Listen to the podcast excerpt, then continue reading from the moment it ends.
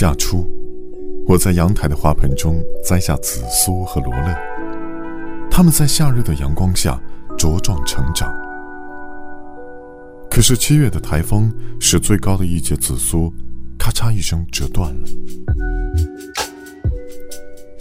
妈妈看了折断的紫苏后说道：“它已经无法复原了，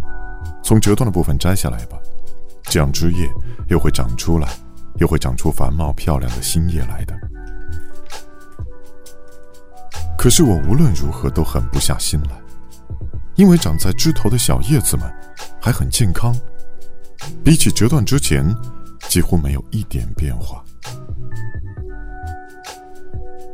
几天之后，我来到阳台，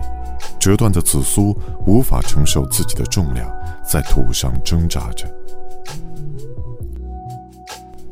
正如妈妈所说，这种情况只能从折断的地方摘下来，只能在那里了结，重新让枝长高。即使如此，我还是无可救药的踌躇着，无法折断这种心情。